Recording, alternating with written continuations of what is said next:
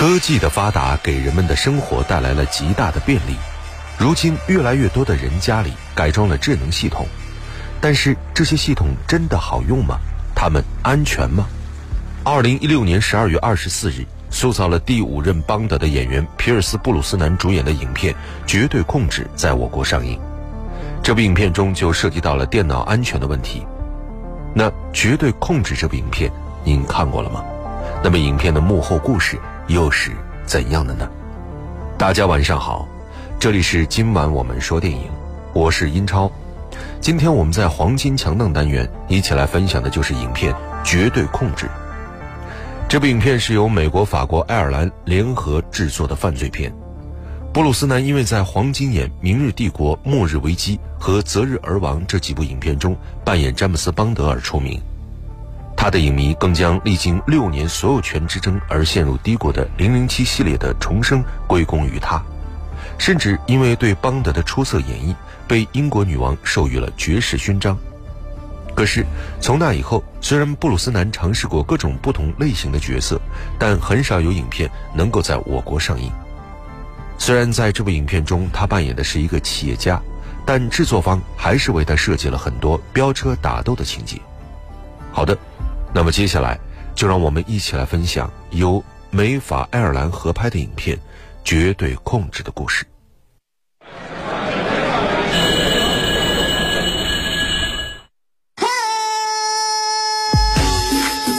流行时尚，电影院线说了算；话题谈资，电影票房说了算；热门佳作，潮流新宠，影展巨制。再铸辉煌，黄金强大。麦克雷根是一位白手起家的成功企业家，而且还拥有美满的家庭。他和妻子及女儿一起生活在一栋顶级的全智能别墅中。最近一段时间，他一直忙着公司上市的事情，力图进一步拓展他私人飞机的业务。这一天，他和美国证监会的代表们见了面。早上好，各位，我叫麦克雷根，这家公司的负责人。我知道大家是来听我介绍我们新推出的这款无与伦比的应用的，但现在我想说的是飞行。弗兰克，你首次单飞是十六岁，拿到单引擎飞机执照时十七岁，我说的没错吧？阿伦，二十二岁获多引擎飞机执照，二十八岁获喷气飞机执照，而我们这位丽子是首位湾流 G 五五零公务机女飞行员。我们热爱飞行，因为飞行的自由将改变你的一切。你再也不是束缚在地上的蝼蚁，而是飞翔在蓝天中的雄鹰。但飞行是要花钱的。对吗？我要打破常规，创造一种全新的商业模式，让我带领你们走向未来。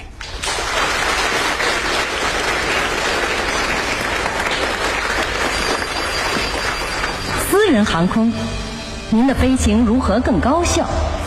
您的投资如何获得更高的收益？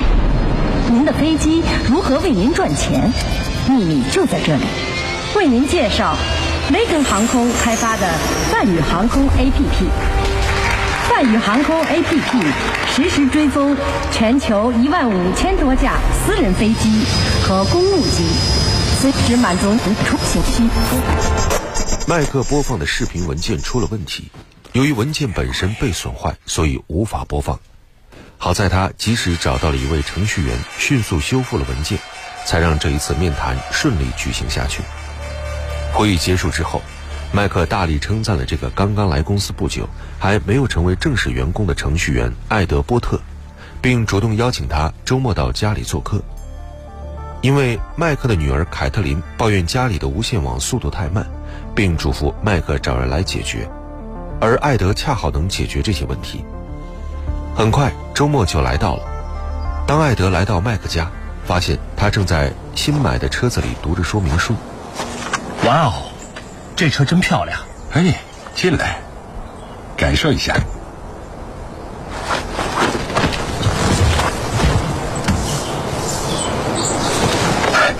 新车的味道。它就像孩子的新玩具，我也爱不释手。看看这个导航系统，看到了吗？简直就是飞机导航。是的，还不错，还不错。什么意思？呃，我是说很不错。顶端配置，对民用来说足够了。这么说，你有更好的了？啊，是，不是一个级别的，但需要另外安装。艾德拿出一个芯片，插进车载导航，紧接着拿出电脑为导航进行升级。不不不不，我们这么做合法吗？嗯，不。行了，麦克，你当过飞行员，这里是华盛顿，你知道附近就有军用设备。哼，这个系统能语音提示，跟民用设备一样，能告诉你到哪儿该转弯之类的。但它使用卫星覆盖，精确到一英里，完全实时，绝无差错。你会喜欢的。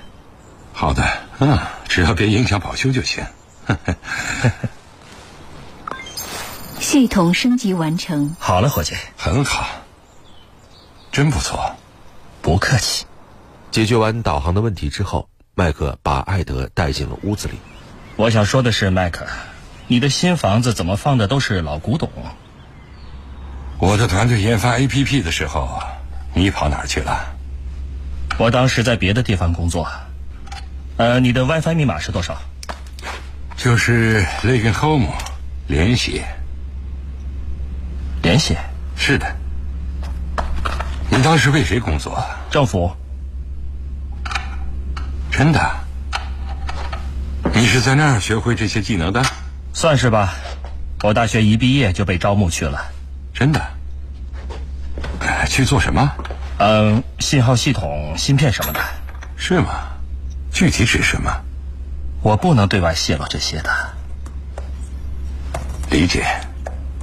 嘿，你家的智能触摸板有内置摄像头，你知道吗？是的，我让人关掉了。我要有个人隐私。哪有什么隐私，麦克？现在的世界不一样了。那我也要尽力的保持。好的，那就祝你好运了。你什么意思？隐私不是公民权，而是特权。开什么玩笑？美国宪法从没有明确表明隐私权。真的？第一修正案家庭隐私，第三修正案个人隐私，第四和第五修正案防止自证其罪的特权。但宪法从没规定你拥有不可剥夺的隐私权。好吧，我说的是互联网这些东西，各种胡说八道，好像没有别人的允许我就不能上厕所，明白吗？其实我的意思是，互联网并没有让人们的生活变得更好。嗯，我想这要看你原本的生活是什么样了，对吧？我一会儿就回来，我要去车上拿点工具。随后，艾德大概参观了一下麦克的家，他对于麦克一家三口的幸福生活还是非常羡慕的。快到晚上的时候，艾德终于修好了无线网。当他准备离开麦克家的时候，看到麦克一家三口正在院子里烤肉。好了，活基本都干完了，现在网络应该比以前快多了。好的，非常感谢艾德。啊，你见过露丝了？这是我们的女儿凯特琳。嗨，嗨，亲爱的，这是艾德，我们新来的 IT 男。很高兴见到你，艾德。很高兴见到你，露丝。来吧，放松一下，一起享用。嗯，我现在应该回去了。啊，我来吧，我们一起喝点儿，就一杯。凯特琳，看好牛排，来吧，小伙子，干杯！你们家真漂亮，麦克。花的钱也不少。和我说实话，你那些技术真的跟政府部门学的吗？我当时在国家安全局。国家安全局是的啊，等一下，这是我在坎大哈的照片。哦，还真的是。为什么要离开？嗯，你会看到很多东西，会让你无法忍受。他们做的事太疯狂了。艾德，还记得那天你拯救了我的演讲吗？航空 APP 那个啊，是的，我已经签了保密我知道，我知道。等这件事情过去了，我需要你这样的人才。你有机会大显身手，我保证。所以，还是留下吧。好的，遵命。这一次谈话之后，艾德给麦克留下了很深的印象。没过多久，艾德就成了公司中的正式员工，并接手了很多重要工作。而且，麦克的女儿凯特琳常常在网络上和艾德聊天，这让艾德以为自己和麦克雷根一家已经成了关系很好的朋友。不过，麦克在工作之外的时间对艾德还是很冷淡的，尤其是当他看到艾德来观看女儿的运动会，甚至是看到艾德接女儿回家的时候，都表现出了不解甚至气愤。这一天，艾德把凯瑟琳送回家，并送给她一部新手机。麦克终于看不下去了，看了吧，艾德送我一部新手机。是啊，这手机基本是免费的。艾德，我们来谈一谈，有什么有什么事吗？你不能送我女儿手机，也不能，送她回家好了这，是好心，是他要求的，我不在乎。他你的不是，他这是好心。一部手机而已。不，不是，听我说，我们为什么要谈这些？我不知道，我没做错什么。艾德，艾德，孩子，我不想听你说这些。麦克，我们是不不不不，你只是为我工作，明白吗？不过现在我决定，你被开除了，你马上离开这里，明白吗？明天收拾东西走人。麦克，祝你好运，艾德。麦克，被麦克赶出家门，并被公司辞退，这些事让艾德受了很大的刺激。他决定对麦克进行报复。在离职之前，他在麦克提供给证监会的公司资料中做了手脚，这让他公司上市的事情不得不往后推迟几个月的时间。同时，他又修改了艾德妻子的体检报告，让他以为自己患上了癌症。好在他及时联系上医生，从医生那里确认了自己很健康。后来，艾德甚至黑进了麦克家里和雷根公司的系统，这些事让麦克感到无法忍受，于是他愤怒的找到了艾德。离我和我的家人远点，明白吗？那你就别瞧不起朋友啊！你这神经病！我不是你的朋友，我现在还没碰你的家人呢，暂时。嗯，你试试看，我就杀了你，明白吗？去死吧，雷根！你这样的人，我这辈子见多了。是啊，哦，这家伙好像有点本事，我们利用一下他吧。你利用了我，迈克。我想知道你的客户知不知道你是个两面三刀的混蛋。哈！等你的飞机一架一架从天上掉下来，看谁硬得过谁。麦克，我把你的飞机网络都变成了雷区。胡说！你想试试？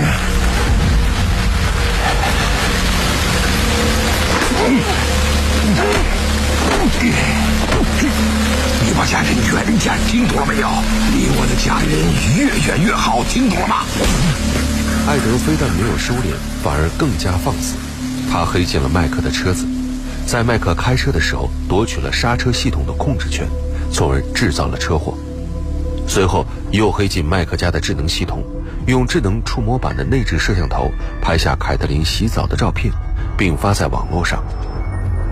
为了彻底解决艾德的问题，让他不再干涉自己的生活，麦克只好托朋友找了个更厉害的黑客来保护自己。看到黑客轻而易举地破解了自己手机中潜在的威胁之后，麦克立刻把他带回了家。真是个豪华监狱，还内置了直播系统。房间内部也这样吗？是的，全部智能，是的，所有房间。是的。从哪下手？我要去掉智能化。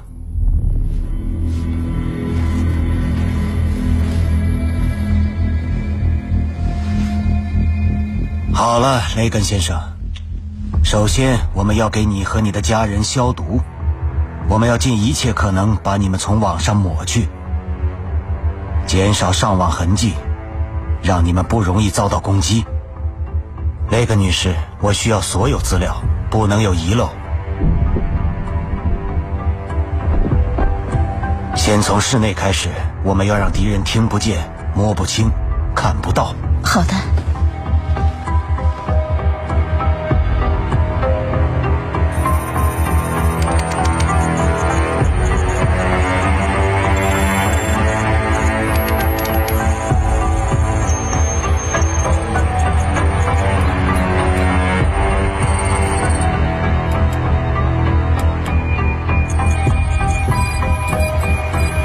需要你们对我毫无保留，否则会前功尽弃。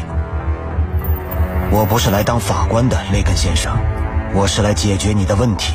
所以，近五年你们碰过的所有电脑，我都要知道时间、地点和原因。黑客删除了麦克雷根一家人在各个网站上的账户，并拆除了他们家的智能系统。这要费点功夫。这整个房子对我来说毫无意义。那你为什么要见他？我也不知道。我只在乎我的妻子和女儿，其他的一切都无所谓。经过一天的忙碌之后，表面上的工作总算是结束了。晚上，黑客对艾德这个人进行了调查。他的名字不是埃德波特，他的真名是理查德·爱德华·波特曼，出生在加利福尼亚州霍桑市，一九八三年一月十二日出生。父母于一九八六年离婚了，他跟了妈妈经常搬家。他的父亲一九八九年自杀身亡，他的整个青春期都在保护性监禁中度过，因为他的母亲经常虐待他。这也难怪他这么向往你们这样的家庭。他的医疗记录显示，他长期服用各种药物，包括舍曲林，还有加巴喷丁和……那他到底是什么人？反社会人格？心理变态？呃，他有严重的精神问题，各种类型都有。好了，清楚了。啊，我早就怀疑他根本没在安全局工作过。呃，等一下，等一下，呃，他给我看过一张在坎大哈和士兵的合影。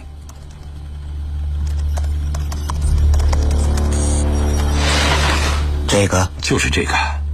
这是假的，他不是内部人员，只是2009年受雇于安全局的分包商，因为滥用专利技术而被开除。这是什么意思？很明显，他偷窥女同事和前女友。天哪！作为独立的 IT 技术人员，服务过七八家公司，每份工作都只有几个月，直到被你看上。你真走运，他确实非常变态，而且也不是个好人，雷根先生。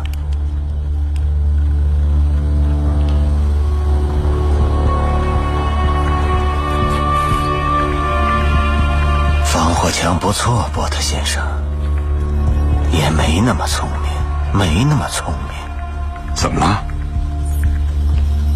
他的硬盘是空的。所以呢？啊，黑客不信任云存储，他们会使用外部设备，比如 U 盘、气息隔离笔记本、移动设备等。这非常好。为什么？我们可以雇人把东西偷出来。这很好，东西拿到了可以当证据，也可以毁掉。我去吧。你说什么？我闯进去，我要拿回我所有的资料。你是有家室的人，雷根先生，还是故人吧？我受够了让别人帮助我做事，我就是这样惹上麻烦的。这次我自己来，不用讨论了。嗯，那好吧。麦克在黑客的帮助下，趁艾德不在家的时候，潜进了他的房间，并偷出了存储文件的 U 盘。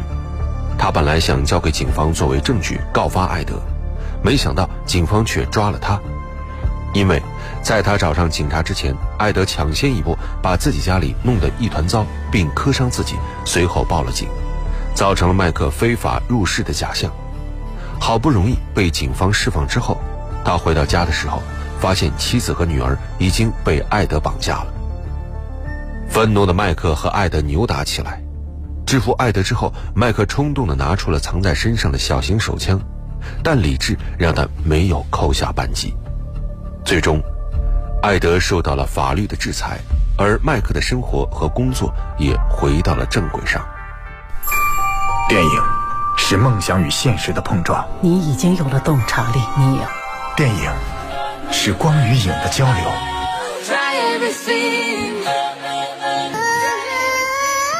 记忆中的过往，幻想中的未来。今晚我们说电影，精彩上映。好的，欢迎回来，这里依然是今晚我们说电影，我是英超。今天我们一起来分享的是美国、法国、爱尔兰联合制作的犯罪影片《绝对控制》。